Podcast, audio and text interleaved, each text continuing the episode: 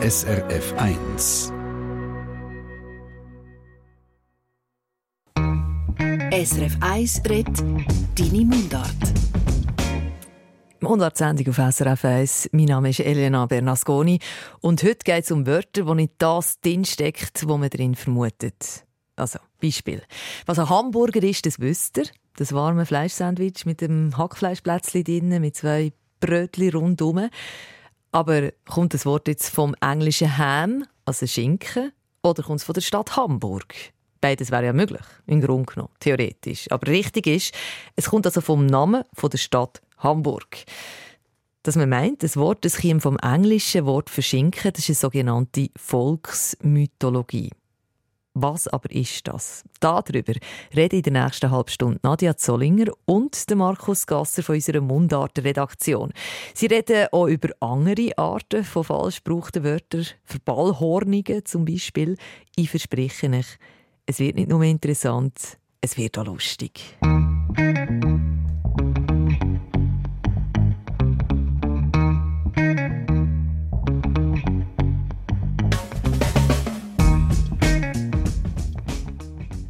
Nur wer seine Muttersprache beherrscht, ist in der Lage, seinem Gegner Ravioli zu bieten. Weil wer mit Fremdwörtern imprägniert, der muss die Frequenzen tragen, gell? Facebook-Kommentar, oder? Das ist ganz genau so. Wir haben ja aufgerufen, Beispiele zu schicken von Wörtern, die man eben falsch braucht. Right. Und der Dani Meier hat das geschrieben. Ich finde es sehr schön. Es ist ein sehr schönes Beispiel für einen sogenannten Malapropismus. Oder? Das, und zwar einen bewussten Malapropismus. Also das sind extra falsch gebrauchte Wörter, die ähnlich tönen wie die, die man eigentlich meint. Also, äh, was hast du gesagt, Ravioli statt äh, Paroli bieten. Genau. Ganz genau, jetzt schieße ich schon wieder mit Fremdwörtern um dich. Das müssen wir dann genau das ist mein Job da. Ja, ja, das ist schon gut. Das müssen wir erklären. Aber eigentlich geht es ja heute um Volksetymologien. Ja. Also um die Obergruppe sozusagen, oder? Obergrippe. Obergrippe, das, ja, das wäre jetzt auch ein. Das wäre auch schon fast ein Malapropismus. das ist jetzt schlicht und einfach ein Fehler. Nein, das ist ein Unfall. Aber das ist auf jeden Fall unser Thema, Volksetymologien, oder? Ja. Also Wörter, die im Laufe der Geschichte eine neue Form bekommen haben, weil man sie eben nicht mehr richtig verstanden hat. Oder? Säumacherfelsli. Oh, schön. Und du wolltest jetzt wissen, woher das kommt, ja. oder? Was Wa hast du für eine Idee? Also ich sehe natürlich gerade ein äh, Schwinki, also ein Säule. ein Säumacherfelsli. Genau. Ähm, ein Felsli, wo man Säule umgetrieben hat. Nach dem tönt es eben genau, oder? Es ist natürlich etwas anderes. Aber es ist schon ein Felsli, oder? Es ist ein Felsli, das stimmt. Ohne Säu. Das Felsli beim Säumacher, aber der Säumacher war ursprünglich der Saumacher, der Acher am Waldrand, am Saum. Äh, und ist auch eine Art Volksetymologie, oder? dass man dann Säule und Machen drin versteht, stand Saum und Acher. Genau um so Sachen geht es. Da bin ich voll reingerannt. Also wir reden von absichtlichen und unabsichtlichen Volksetymologien, von parodistischen und fehlerhaften Abänderungen. Und ich wollte von dir wissen, ob es Gebiete gibt, wo es jetzt besonders viele derige gibt und ob man irgendwie eine Typologie daraus machen kann. Ja. Hinter Hanses Heiris Haus huschen 100 Hasen. Auf der anderen Seite flex der Freshy Du mit fettem Karren. Viele finden unsere schöne Mundart ist am Go. Aber lots of people können den ganzen Trouble nicht verstehen. Beide tun sich anzünden, abfuhren, abmuxeln. Die Mundart ist am Abserblen, kannst sie ins Grab leeren. Beide haben jetzt Beef, shooten verbale Gunbullets. Was ist jetzt der Grund da? Es ist deine Mundart. Deine Mundart. Mit Nadia Zollinger und Markus Gasser. Also zuerst brauchen wir jetzt mal eine Begriffsklärung. Wenn man recherchiert, und das habe ich gemacht, dann findet man den Begriff Volksetymologie, Verballhornung und Malapropismus. Was ist jetzt was und warum sind die Begriffe wichtig und wie hängen sie mhm. zusammen? Das ist gut, oder? wir können uns jetzt gut an diesen Begriff entlang hangeln. Mhm. Zuerst Volksetymologie. Also die Etymologie ist die Wissenschaft von der Geschichte und Herkunft von einem Wort. Mhm. Und wenn es heißt Volksetymologie, dann spürt man schon, damit ist eine nicht wissenschaftliche Etymologie gemeint, also vielleicht eine naive äh, Etymologie, die eher vom Klang äh, motiviert ist, als jetzt äh, irgendwie von der Wortgeschichte selber. Also du wolltest sagen, das Volk ist naiv und dumm? Äh, nein, das wollte ich damit überhaupt nicht sagen. Das Volk ist eher Laien und nicht Experten. Kann man so sagen? Ja, weil ich habe das Gefühl, wir rennen da wieder ins gleiche Fettnäpfchen rein wie beim letzten Mal mit dem Deppen-Apostroph und dem Deppen-Leerschlag. Wir haben ja ein paar erzürnte Mails bekommen von Menschen, die gefunden haben, hey, das geht gar nicht, dass Menschen, die so einen eigentlich kleinen Fehler machen, nachher als Depp bezeichnet werden. Ja, also das ist nicht ganz falsch, obwohl wir ja tatsächlich schon den Begriff diskutiert haben und eigentlich gesagt haben, dass wir das nicht so meinen, aber wir haben dann die Begriff gleich gebraucht.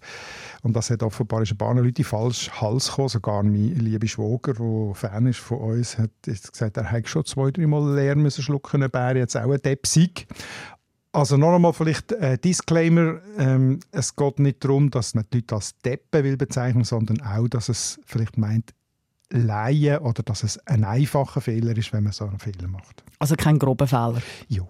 Voilà. Hätten wir das auch noch aufgelöst.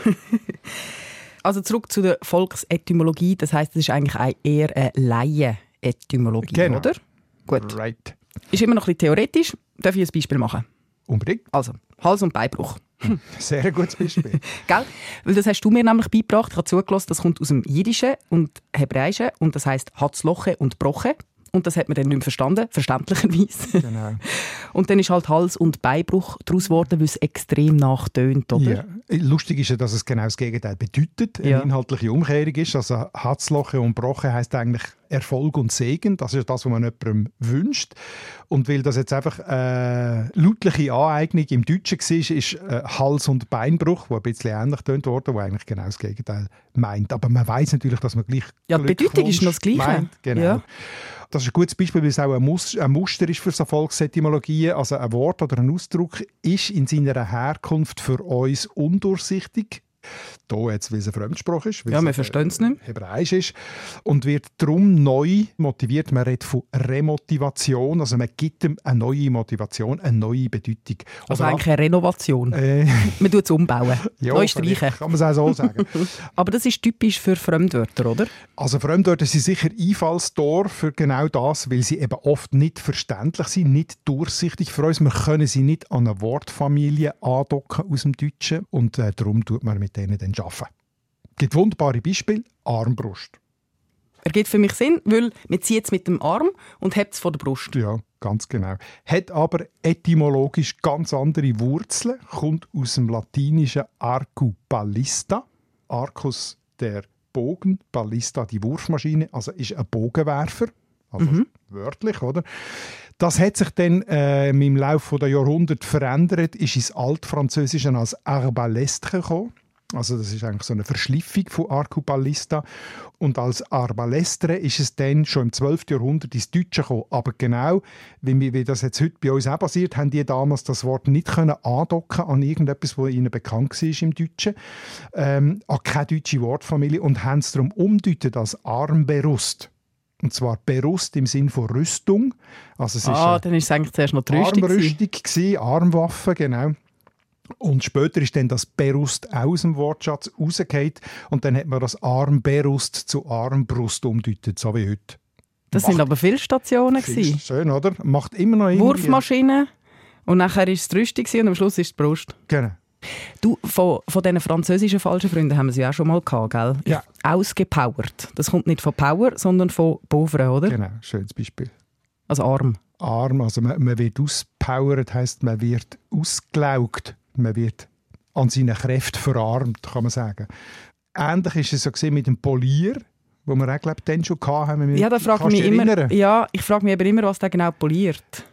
Eben nicht poliert, sondern parliert. es ist der Parlier, der Wortführer auf dem Bau. Ist ja der Chef, der, der der andere sagt, was sie machen Eben, oder? der bringt noch den letzten Glanz rein. Nein, der bringt, der sagt eben den anderen, was sie müssen machen müssen. Darum ist der Parleur, aber genau gleich, weil man das Wort nicht verstanden hat. Im 19. Jahrhundert, das französische Wort parlieren, hat man es zu polieren gemacht und angelehnt. Das macht jetzt nicht mehr so wahnsinnig viel Sinn, weil polieren tut er tatsächlich. Also auf jeden Fall Volksetymologie, das ist äh, ein historischer Wortbildungsprozess, könnte man auch sagen, wo man eben ähm, undurchsichtiges Wortmaterial, wie das zum Beispiel bei einem Fremdwort ist, an, an ein bekanntes Wort aus dem Deutschen anlehnt. Mhm, da kommt mir die Hängematte in. Die Hängematte hat man auch das Gefühl, das ist eine hängende Matte. Das ist es ja auch. Ja, aber es kommt nicht da daher. Sondern Ich kann es nicht aussprechen, es ist aus dem Hawaiianischen. Es ist auf jeden Fall äh, Hamaka oder so. ja, ich weiß, ich kann auch nicht hawaiianisch, ich habe das auch so gelesen. Auf jeden, Hamaka. Fall, auf jeden Fall ist es ein Schlafnetz. Genau. So. Und dann haben wir noch äh, Anlehnung am das letzte Mal, wo wir von der Kichererbse geredet Also haben. meinst du Kicher Erbse? die Kichererbse auf den Packungen, oder? Mit dem, ich sage es jetzt gleich noch einmal, Achtung, Triggerwarnung, Deppenleerschlag. Ja, mit dem Laienleerschlag. Ja, das. Da hat auch das Gefühl, Kichererbse kommt von Kichern im Sinn von vielleicht ganz lustige. ein Euphemismus für Furzen. Ah, das habe ich jetzt nie gedacht. Nicht? Nein, ich gedacht, nein, ich denke einfach so an lachende Jeder- runde Kugeli. Jedes Böhnli ein Tönli. Ja, aber Böhnli, Ja, Kichererbse. furzest ist du ab der Kirchererbse? Ja, aber wie? Ah, voilà. Aber es hat auf jeden Fall nichts mit Furzen und Kichern zu tun, sondern es ist einfach das latinische Wort Kiker oder Zizer für Erbse. Voilà. Also es ist eigentlich eine Erbsenerbse. Es ist eine Erbsenerbse. Eine besondere Erbse. Genau. Und der Hamburger ist kein Schinken, oder? Nein, der kommt wirklich von Hamburg. Im Englischen gibt es natürlich so ähm, Volksetymologien auch, oder? Da meinen viele, es hat mit Ham, Schinken zu tun, aber es ist tatsächlich 1880 Hamburger Steak das erste Mal belegt und dann 1902 das Hamburger Sandwich, wenn ich im äh, englischen etymologischen Wörterbuch nachgelesen habe. Man weiß zwar nicht, warum Hamburg, aus welchem Grund, dass die, die das Fleischstück Hamburger Steak genannt haben, aber dass Hamburg gemeint ist, ist klar. Warum auch nicht? Ja. Ich halte fest, Fehlerquelle Nummer eins für Volksetymologien sind Fremdwörter oder Wörter aus fremden Sprachen. Richtig, aber es gibt auch ganz viele deutsche Wörter, die unverständlich worden sind und darum neu motiviert worden sind. Eben weil sie als Wörter oder als Wortteil sprachlich isoliert worden sind im Laufe der Sprachentwicklung, also irgendwie aus dem Wortschatz rausgefallen und dann nicht mehr verstanden worden sind und ergo neu motiviert worden sind. Redest du vom Friedhof? Ich rede zum Beispiel vom Friedhof, wo wir ja auch schon darüber geredet haben. Ruhe in Frieden. Ich, genau. Äh, eben nicht. ist es ursprünglich nicht gewesen. Der Friedhof ist ja schon der Ort, wo man in Frieden ruht, oder? Aber etymologisch kommt es aus dem althochdeutschen Wort «fritten» und das heißt «hegen», «einhegen». Also ah, nicht Herdöpfel. nicht «fritten», «frieten». Ah, gut. Also, also der Friedhof bedeutet wörtlich der eingehackte Hof, der eingefriedete Hof und hat ursprünglich so der Vorhof von einem Herrenhaus oder von einer Kirche gemeint. Und erst wo dann die Bedeutung Frieden als Einhagen aus dem Wortschatz rausgefallen ist, hat man das umdeutet zu Hof des Friedens. Was ja eben irgendwie auch Sinn macht. Ja, einmal mehr als Ruhe im Garten mit einem Zaun. Wenn du es so anschaust. Gefällt mir eigentlich besser. Anderes schönes Beispiel ist Wetterleuchten. Hat ja mit Leuchten zu tun, oder? Das Wetter, das am Himmel Wahrscheinlich nicht, wenn du das jetzt so sagst. Nein, natürlich nicht, aber äh, also, das macht Sinn inhaltlich, dass es äh, Ja, ja. das Wetter, das am Blitz. Horizont Ja. leuchtet, oder? Ja, genau. Nein, das mittelhochdeutsche Verb «leichen» liegt es gerade, also hat nichts mit «leichen» zu tun. «Leichen» als Verb hat «tanzen», «hüpfen», «spielen» bedeutet. Und in den alten Mundarten heisst es «Wetterleichen», «Wetterleichne», «Wetterleien». Am Ursprung liegt das althochdeutsche Wort «Wetterleich» und das heisst «Wettertanz», «Wetterspiel». Das Ich ist find- auch schön, oder? Kann man das nicht wieder einführen? Weißt du, wenn du so fragst, was machst du am Wo- Wochenende, ich gehe leichen. Deine Mundart. Das heisst, eine Volksetymologie ist nicht absichtlich, also ungewollt.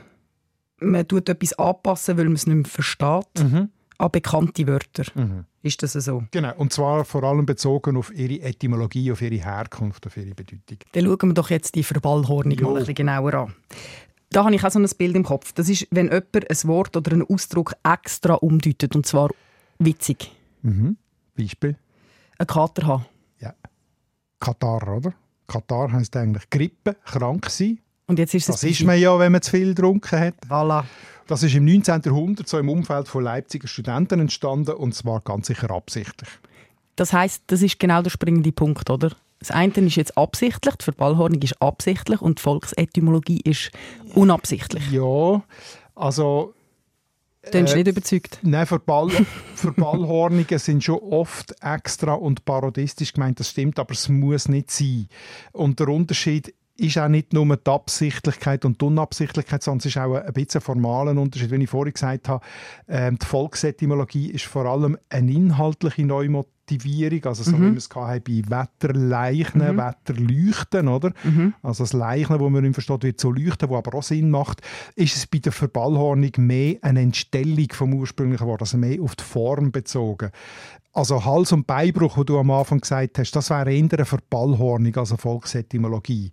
Weil Hatzloche und Broche, da kann man ja gar nicht etymologisch weil man gar nicht versteht, was das ursprünglich mhm. geheissen hat, oder? Und da tut man irgendwie wie aus dem Klang aus etwas ganz Neues machen, wo aber inhaltlich überhaupt nichts mehr mit dem Original zu tun hat, weil man das Original gar nicht versteht.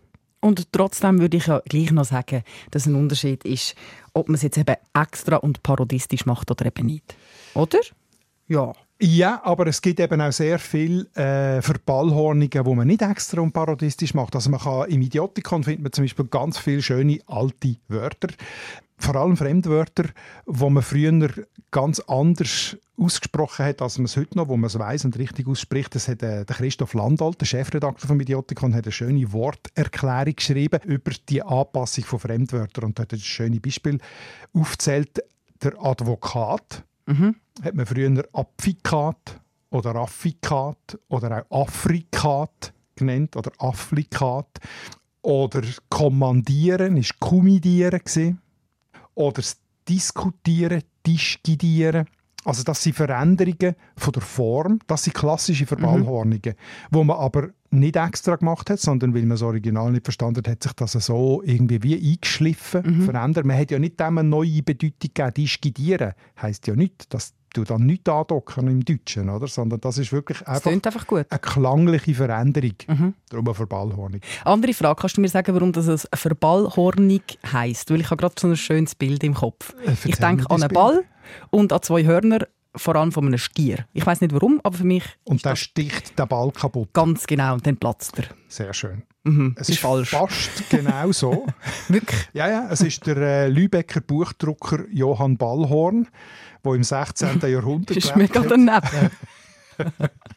Aber eine bessere Geschichte. Nein, meine ist auch gut. Meine ist auch gut. Also ich höre, ja. Das ist ein Buchdrucker, Johann Ballhorn aus Lübeck im 16. Jahrhundert. Der hat damals eine neue Ausgabe vom Lübischen, vom Lübeckischen Recht äh, herausgegeben, wo mhm. sehr viele Verschlimmbesserungen drin hat. Mhm. Der äh, Volkskundler Lutz Röhrig schreibt, ähm, es sei bei der Übertragung vom Niederdeutschen ins Hochdeutsche Fehler und Missverständnisse und Irrtümer mhm. unterlaufen. Und zwar nicht von ihm vermutlich, sondern von zwei Juristen aus der Stadt. Die haben das geschrieben, aber auf dem Titelblatt von dem Werk steht halt nur der Name vom Drucker drauf. Ich kann das zitieren, ist nämlich schön.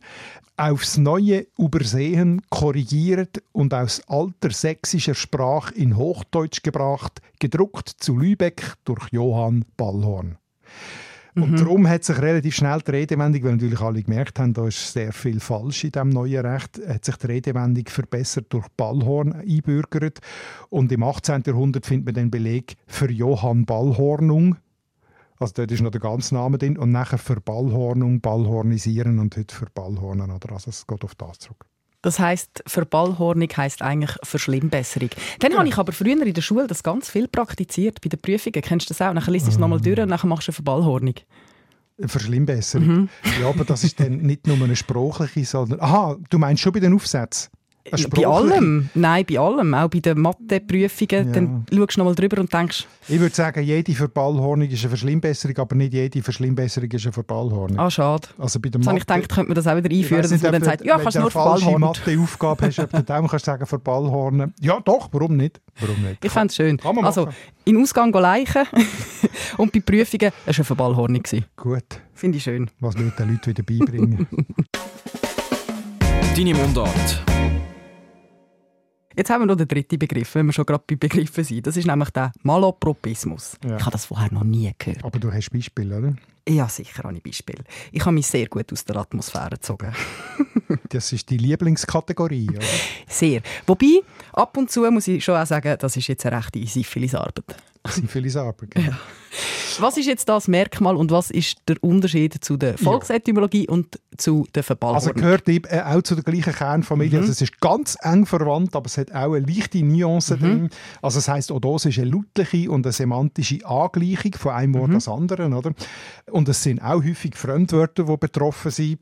Aber da ist es mehr ein Ersatzwort Es muss natürlich auch ein ähnliches Wort sein, also es muss eben Mhm. anklingen.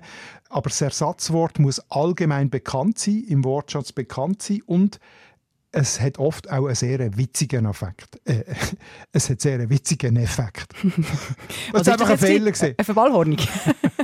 Ja, das ist jetzt äh, nein, das ist ein Malapropismus gewesen. Ein falsch verwendetes Fremdwort. Hast du es gerade extra gemacht, Genau. oder? Das ist ja der Punkt, dass man es extra macht. Ja, genau. Meistens ist das bewusstes Wortspiel, aber nicht immer. Und wichtig ist hier auch noch, dass das Ursprungswort und das Ersatzwort eigentlich noch bekannt sind im Wortschatz. Und mit dem spielt man ja dann eben. Affäre, man- Atmosphäre. Genau, wenn man es extra macht. Der Witz besteht eben darin, dass man den Fehler versteht. Das ist im Gegensatz zu der Volksetymologie und meistens auch im Gegensatz zu der Verballhornung. Oder? Ich habe noch meinen Onkel Richard im Ohr, schon lange gestorben. Der hat an, an, an, wenn so ein Familienfest hatte, hat er zum Besten gegeben, als ich Kind war. Ich habe daheim umgebaut. Ich habe jetzt einen Ballettboden eingebaut und eine Gladiatorenheizung und eine Lavendeltreppe. Klassische Malapropismen extra eingesetzt.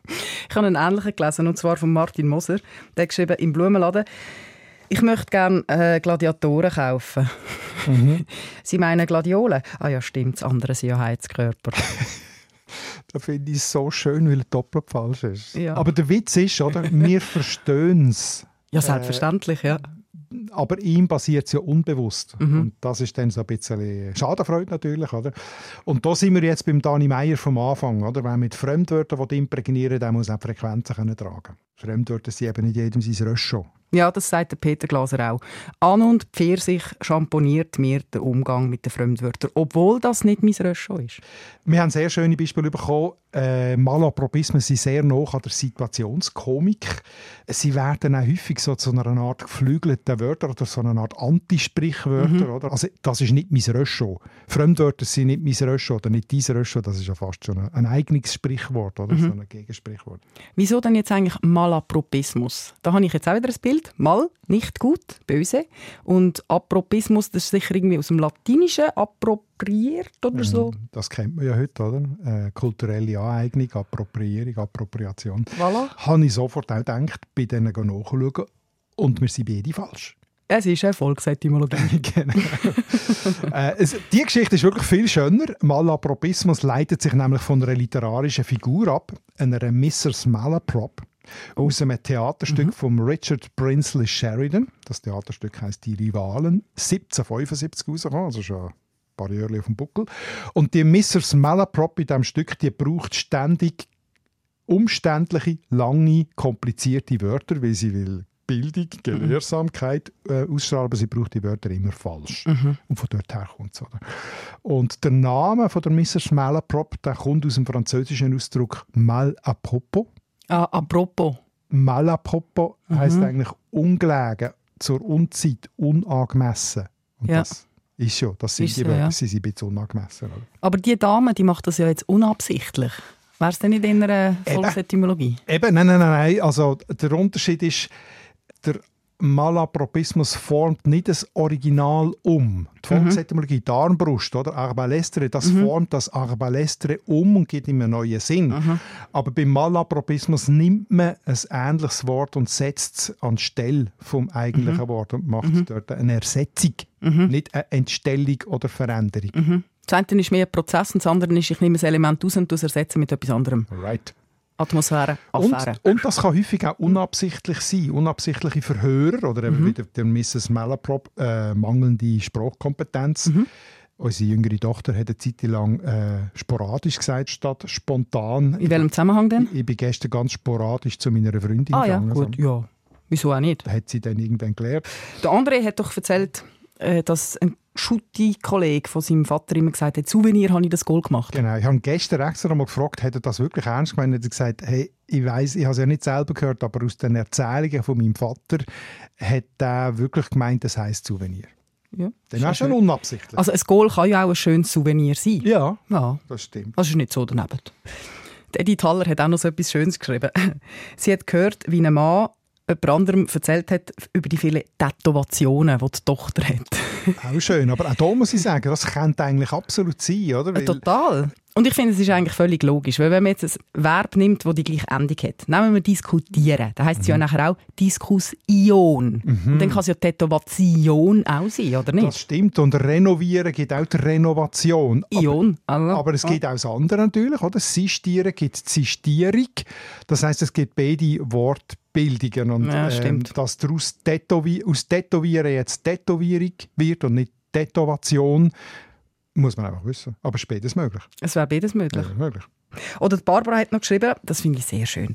Bei einer Vorlesung an einem Altersnachmittag ist nachher im Anschluss eine Bewohnerin zu ihr gekommen und hat gesagt, das ist wunderbar gewesen. Der hat das so autistisch gemacht. Ja, das ist ein klassischer Fall von, von unbeabsichtigtem Malapropismus. Aber es, die Welt ist einfach auch wahnsinnig voll von komplizierten neumodischen Fachbegriffen. Ist es so? Gerade im Ja, Altersheim. genau. Und da dazu haben wir noch einen wunderbaren Ton. Ja, und das ist Miki. Also mir ist mal vor langer, langer Zeit passiert, ähm, meine damalige Freundin, die hat immer, wenn sie ihre Menstruation gehabt hat, sie sagenhafte Schmerzen gehabt. Und äh, dann hat sie mir einmal gesagt, ja bitte, hol mir in der Apotheke äh, etwas gegen die Menstruationsschmerzen. Und ich gehe dort hin und sage, Grüezi, ich hätte gerne etwas gegen Masturbationsschmerzen. Äh, ich habe es erst geschnappt, wo die andere gesagt haben, ja, bitte, und gelacht hat. Ja, jetzt weiß ich es. Ich habe zuerst gedacht, als ich das erste Mal gehört habe, es war einfach ein Versprechen, gewesen, aber wenn er am Schluss sagt, jetzt weiß ich es, dann hat er das glaube ich, wirklich Ich glaube, falsch genau, ja. gedacht ähm, und es dann müssen lernen aus dem Gelächter von der Verkäuferin. Ja, so kann es kommen. So kann es kommen. Jetzt weiss er es. Wir haben jetzt schon gemerkt, gell, so ein sehr angenehmes Tummelfeld für die Malapropismen und Volksetymologien sind Fremdwörter und Lehnwörter. Gibt es noch irgendein anderes Gebiet, wo sie häufig auftreten? Ja, wie ich mir am Anfang gesagt habe, Säumacherfelsnamen, die sind auch sehr prädestiniert. also Ortsnamen meinst du jetzt? Ortsnamen, vor allem Ortsnamen, ja. Also berühmt ist ja Bern. Das mit dem Bär. Mit dem sie Bär. haben Wappen. Ist sogar im Wappen, oder? Auf dem Hat- Lebkuchen überall. Überall, das ist ein Wappentier. Hat aber, Es hat sogar einen Bärengraben. hat aber das Wort hat nichts zu tun mit Bär. Sondern, Völlig nicht jetzt bindest du mir aber einen Bär auf. Ja, ist ganz, hat auch nichts mit dem Bär zu tun. Schade. Naja, hätte Ähm, können sein. Also, es ist ein ganz schwieriger Name, äh, Fall der mit dem Namen Bern, aber die Verbindung geht zum Stadt Verona in Italien.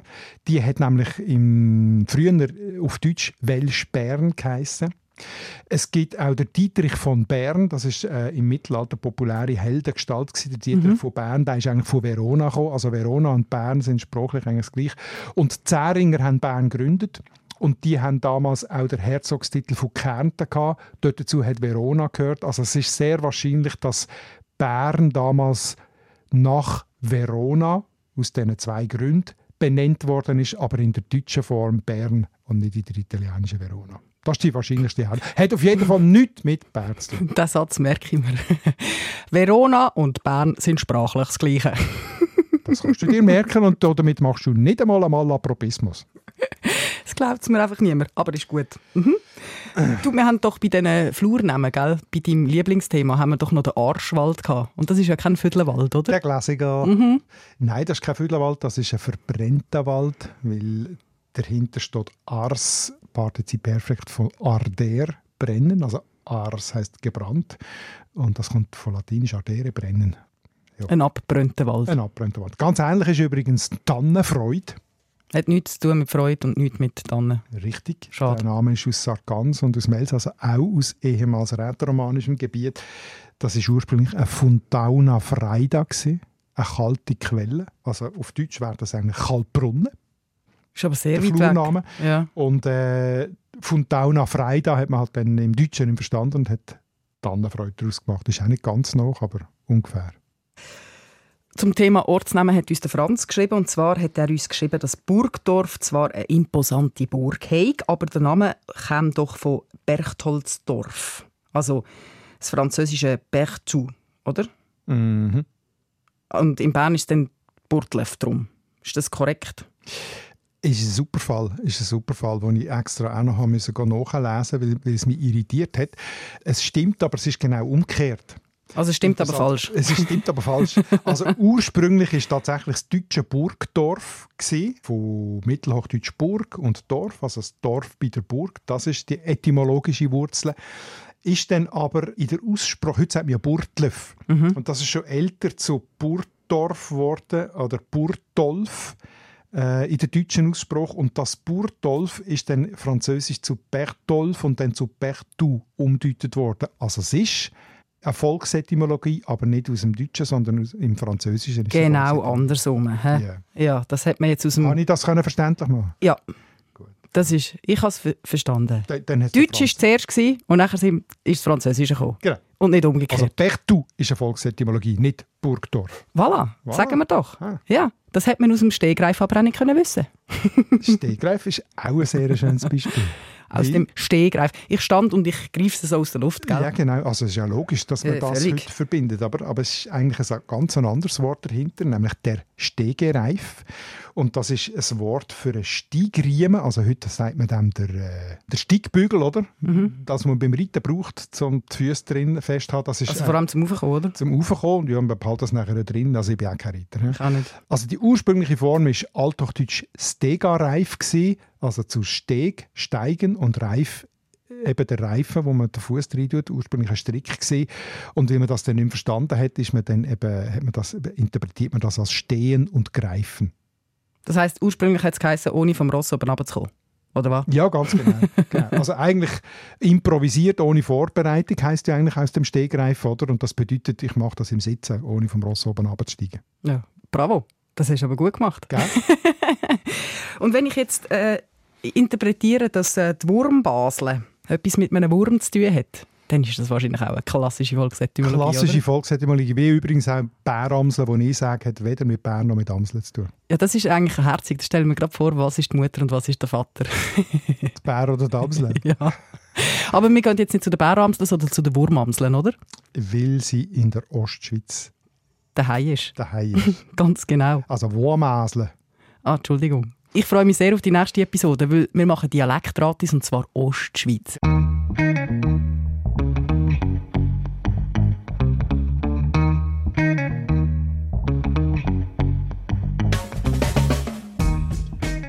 Und das ist jetzt wirklich noch eine grosse Bildungslücke von mir. Und da freue ich mich besonders drauf, weil bei diesen Dialekten habe ich jetzt noch sehr viel aufzuholen. Wichtig ist nicht die ganze Ostschweiz. Wir haben festgestellt, dass die jetzt gross ist, um auf einmal machen. Wir nehmen so die Nordostschweiz. Also das heißt Schaffhausen, bisschen vom Zürcher Wieland, Thurgau und der westliche Teil von St. Gallen. Also wenn man sich so vorstellen kann, der, der nördliche Teil von der Ostschweiz und nachher so das, was dann ein bisschen östlicher liegt, also der Rest von St. Gallen, Toggenburg und Rheintal und so, das kommt dann später dran. Das kommt später dran. Und jetzt interessieren mich natürlich vor allem zwei Sachen. Nämlich erstens, wenn du jetzt in dieser Region daheim bist, was macht dein Dialekt aus? Schick mir besonders gute Wörter, die ich dich kann erkennen kann. Und alle anderen, grosse Frage, wie kannst du St. Galler, Thurgauer und Schaffhauser unterscheiden? Genau. Wir sind gespannt. Danke vielmals, bis bald. Deine Mundart. Alle Folgen auf srf.ch/audio. Mal apropos, muss ich sagen. Ja, Fremdwörter sind nicht jedem sein Röschon. Der Markus Gasser und Nadia Zollinger, die ihr gehört habt, im nächsten Podcast in drei Wochen, der mit dem Thema Dialektratis, eben, Sie haben es vorhin erwähnt. Die erkennt man jemanden aus der Nordostschweiz und vor allem, wie kann man Thurgauer, Schaffhauserinnen und St. Galler auseinanderhalten, wenn ihr da etwas wisst, ein Wort oder eine Aussprache, eine Eigenheit. Schickt uns ein Mail auf mundart.srf.ch. Sind wir gespannt? Hier geht es weiter mit Erklärungen zum Familiennamen Gabi. Und die Frage, die natürlich kommt, hat es irgendetwas mit dem Frauennamen Gabi zu tun? In etwa 10 Minuten die Antworten. Oder genauer, nach dem Gustav und seiner Häppöri-Schnitte und einer Verwechslung von Mani Matter. Wie man sich doch manchmal missversteht.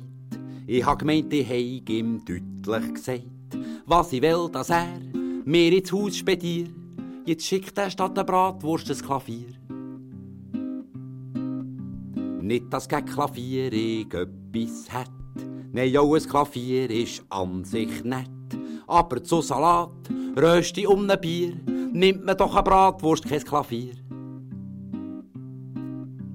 Ich will gewiss nicht stur sein, es liegt mir fern. Teil haben vielleicht Bratwürst gar nicht gern. Trotzdem wäre ein Mensch vor einer seltenen Gier, nehmt der Stadt der Bratwurst ein Klavier. Zugeben, dass sich Bratwurst nicht empfiehlt, wenn man gerne Chopin-Walzer spielt. Ja, vielleicht für das nehmt die allweg schier, lieber als ein Bratwurst ein Klavier.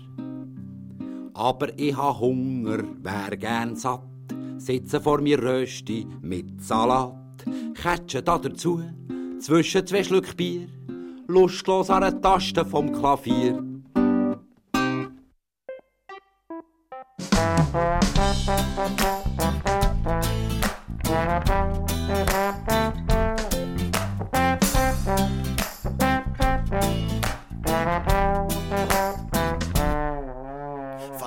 Wann ich komme, hat es Berge, Flüsse See und mehr als tausend Indianer und eine alte weisse Fee. War mit dem Rollbrett über die Matte kutet und schüttet tut sie ja, spielt Saxophon und Flügelhorn und Rock'n'Roll auf dem Banjo. Von dort, wann ich komme, klatschen die Katzen mit den Knie und die Rosenstöcke lüpfen, drücken und tanzen bis am Morgen früh. Und die Autos liegen auf dem Feld und riechen Wasser und fressen Gras, weil von dort, wann ich komme, wachsen Hempern auf der Straße.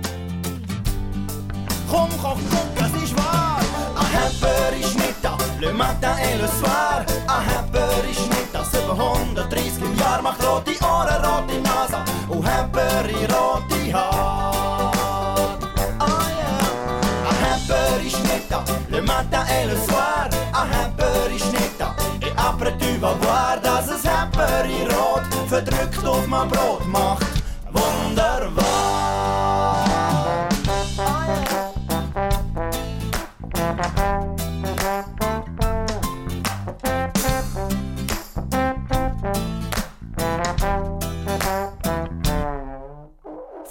Wann ich komme, gibt man am Abend nicht ins Bett, weil der Fippo sowieso ging nur blöde Witze erzählt. Und die Kühe schwarz und weiß und rot und blau wie ein Jackerette, Schau und Gau, kommst du auch ein Mal, wenn wir einen Schnitt afrikeln. Von dort, wann ich komme, redet man gut der Welt, schon Deutsch und Mädchen nicht giggeln, wenn Buben bübeln hinter dem Pfarrersboot. Und Träume fliegen wie Ballon, schön und rot und wunderbar, und wenn du ihn kannst packen, dann wird er sogar wahr.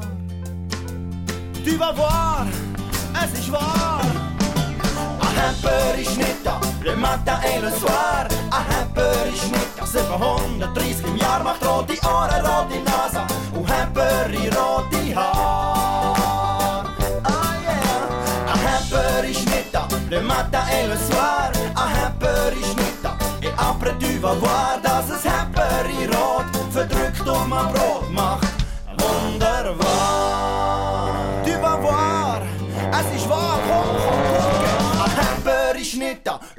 matin et. Ein Hepper ist nicht da, 730 im Jahr. Macht rote Ohren, rote Nase und Hepper in rote Haar. Yeah. Ein Hepper ist nicht da, le matin et le soir. Macht rote Ohren, rote Nase, rote Hände, rote Blumen, rotes Herz, rote Not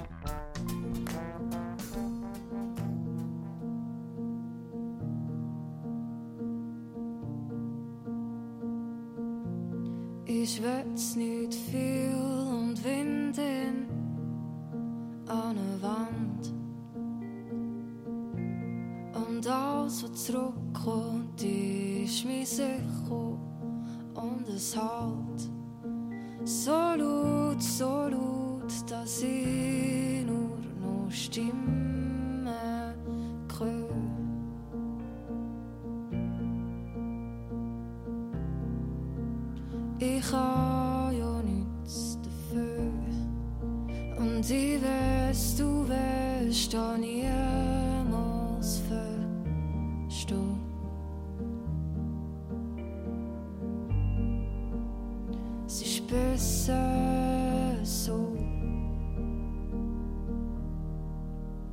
Nicht hören, mag's noch mehr hören, es ist alles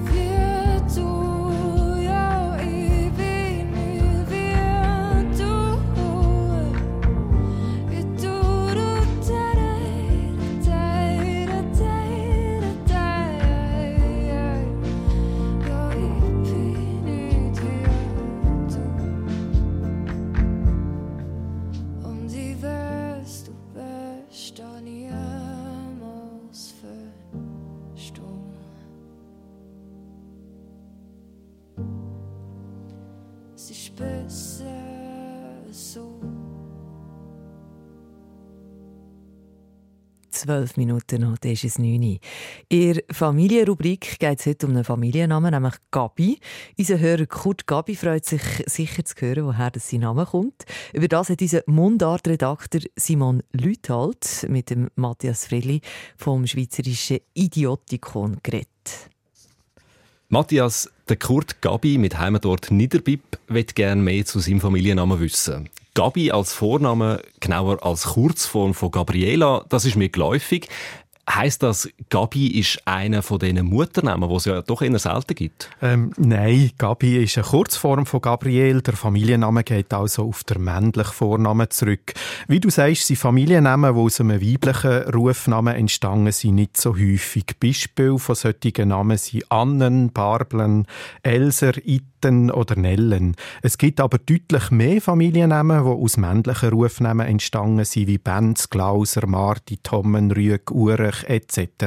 Das Verhältnis ist nach momentanem Stand vor Forschung etwa 1 zu 12. Also auf zwölf Vaternamen kommt ein Mutternamen. Ich nehme an, dass das auch mit der Stellung der Frauen im Mittelalter zusammenhängt, weil das ist ja die Zeit, wo die Familiennamen entstanden sind und dort ist die Gesellschaft schon sehr patriarchalisch organisiert gewesen. So ist es. Die Frauen sind rechtlich und sozial schlecht gestellt gewesen und das spiegelt sich in der Entstehung der Familiennamen wieder. Ich muss aber zugeben, dass ich beim Familiennamen Gabi auch zuerst Verbindung zum Rufnamen Gabriela gemacht habe. Mir ist nämlich der Kurzname Gabi für einen Mann nicht geläufig. Im Idiotikon findet man sie aber neben anderen Namenformen wie Gaber, Gabi, Gabli, alles Varianten von Gabriel. Und eigentlich ja, muss man ja sagen, dass die Form überhaupt nichts Überraschendes ist, wenn wir an Ernie, Käspi, Pauli, Rudi, Willi, Walti etc. denken. Und wo ist der Familienname Gabi Alti gesessen? Gabi ist laut dem Familiennamenbuch der Schweiz nur zu Niederbipp, Bern, als Burgergeschlecht vor 1800 beleidigt. Und das ist ja auch gerade der Heimatort von Kurt Gabi, der nach seinem Namen fragt. Ich habe noch ein bisschen recherchiert zu Niederbipp und Gabi und wenn ich es richtig gesehen habe, so taucht der Name im Killerrodu das erste Mal im Jahr 1598 auf. Am 6. August 1598 heiratet nämlich der Benedikt Gabi von Mauchnau die Verena Ledermann. Wenig später wird ein Sohn von einem Christen Gabi getauft. Das Gabi sind also so um 1600 zu Niederbipp zu greifen. Okay, aber das musst du jetzt vielleicht gleich noch schnell erklären. Was ist ein Killerrodel? Ah, ein Killerodu ist ein Killenbuch, wo die Pfarrer Eheschliessungen, Taufen und Todesfälle festgehalten haben. Eigentlich ein Vorläufer vom heutigen Zivilstandsregister. Und das Register hat auch rechtliche Relevanz gehabt. Bei einem Streit um Nutzungsrecht haben in den 1670er Jahren Gabis dank dem Killerodu bewiesen, dass sie schon lange genug im Dorf leben, um als Altbürger zu gelten. Weil nur Altbürger haben gewisse Nutzungsrechte gehabt und das hat man Gabis damals verwehren der erste Gabi zu Niederbipp ist laut deiner Recherche vom Melchnau gekommen. Das Melchnau selber ist aber Gabi gar nicht altverbürgert. Wie kann man das erklären? Ja, bei der Angabe der alten Bürgergeschlecht stützen wir uns auf das Familiennamenbuch der Schweiz. Und das wiederum verzeichnet als altes Bürgergeschlecht, was zur Zeit vor Helvetik gegolten hat. Zu der Zeit also, wo der Napoleon ein entsprechendes Verzeichnis hat anlegen Und da muss man sagen, das ist halt eine Momentaufnahme. Was früher war, wer zwar an einem Ort gelebt hat, aber nicht das Bürgerrecht hatte, das ist in diesem Verzeichnis nicht aufgeführt. Und da ist Gabi eben ein gutes Beispiel. Man findet im 16. Jahrhundert in Berner Quellen verschiedene Leute mit dem Familiennamen Gabi, zum Beispiel zu Arberg, zu Erlach oder zu Mauchnau. Aber eben, um 1800 hat es dort keine Gabi mit Bürgerrecht gehabt. Der Familienname Gabi der geht also auf eine Kurzform vom männlichen Namen Gabriel zurück, nicht auf die Gabriela. Der Matthias Friedli ist das vom schweizerischen Idiotikon und das ist so von der heutigen Mundart-Sendung mit dem Markus Gasser, der die Redaktion hatte, Nadia Zollinger und dem Simon Leuthold. Mein Name ist Elena Bernasconi und nächste Woche das Gespräch, das unser Mundartredakteur Simon Lüthold kürzlich Solothurn an den Literaturtag geführt hat. Er hat mit zwei Mundartkünstlerinnen geredet, nämlich mit der 77-jährigen Berta Thunherr. Die kommt aus Diepolzau im St. Galler Rheintal. Und sie hat ein Buch mit Mundartgeschichten herausgegeben, da vielleicht auch schon davon gehört haben, wir auch schon darüber berichtet. Er hat außerdem mit der 36-jährigen Rapperin und Lyrikerin Anna Frey geredet.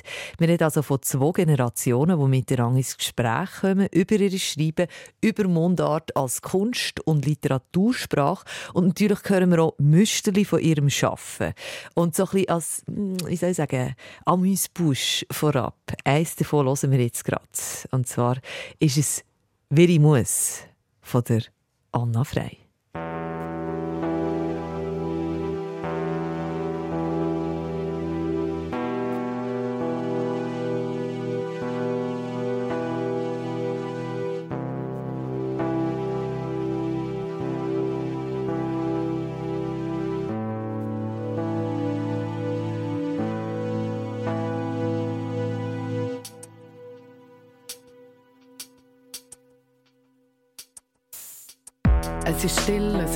Kalt und weit. Die Sonne scheint auf glatte Fläche. Ich bin leer, ich bin müde und weiss. Ich bin ohne Ziel, Sinn und Ergebnis. Eine Stadt aus Glas, aus Eis. Ich bin klar und durchsichtig. Ich bin warm, ich bin heiß, ich glühe. Ja, ich alles zum Schmelzen bring. Ich eine Sturmflut wir, komm jetzt mit mir mit. Ich muss weg von da, lass uns alles niederreißen. Scheiben klirren, lass uns die Spiele spielen. Ja, dunkle Tricks, bitte spiel mit mir. Will dich berühren, ich will mich verlieren. Nur noch das Gefühl, nur noch deine kalten Hände auf mir. Du bist ein Geist und wie nur nimmt man vom Geist Abschied. Ich schichte Stein für Stein aufeinander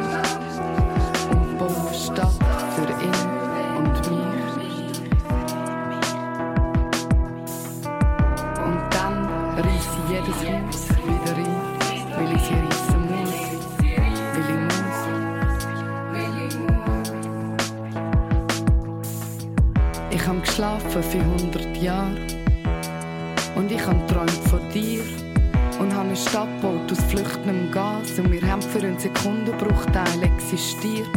Ich habe geschlafen für 100 Jahre und bin aufgewacht neben dem und habe eine Stadt gebaut aus Eis und Kristall und bin klar gewesen für eine Sekunde. Dann bin ich explodiert. Ich schichte Stein für Stein aufeinander und baue eine Stadt für ihn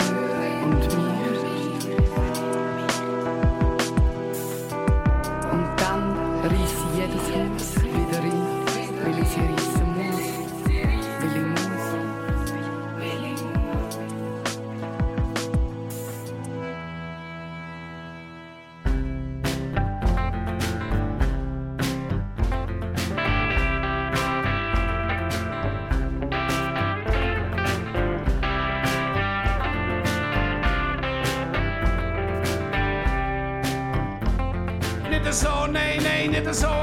gesagt, nicht so, nein, schau nicht so, nein, nein, nicht so, hab ich gesagt. Stellen und nicht legen. Diese müssten stellen und die anderen müssten legen. Und bei denen da kommen da noch die Rollen dran. Seht ihr, wir haben da Kiste mit Rollen. Dann hat er die Rollen und tut die Rollen dran. Und dann lässt es laufen. Einfach fahren, laufen. He? Nichts dran machen und dann das Neune nehmen. Das Neune nehmen.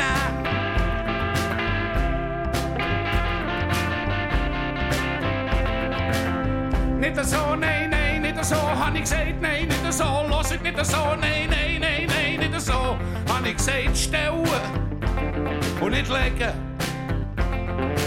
Lass laufen, he? einfach lass laufen, ja, stippt ab, gut, sitzt, passt. Oh, jetzt haben wir das Problem. Schief, das auch schief, sitzt nicht, passt nicht, hat keine Luft.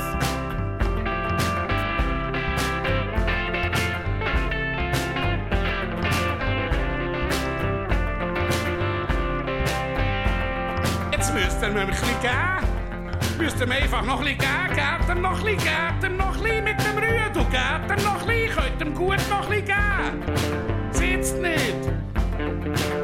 Passt nicht. Hat keine Luft, die hat jetzt sollen laufen, he, laufen. Es geht alles mit dem Computer, he. Und Rollen dran, Rollen dran und stellen und nicht legen. Und die sind die Ketten hier und die anderen Ketten da. Aber die sind, die müsst ihr eben legen und nicht stellen. Und die anderen müsst ihr, die, die ihr macht, die ihr stellen und nicht legen. Ihr müsst hören, was ich sage, wenn ich schon sage. Nein, nicht so, nein, nein, nicht so, nicht so, hab ich gesagt, nicht so, nein,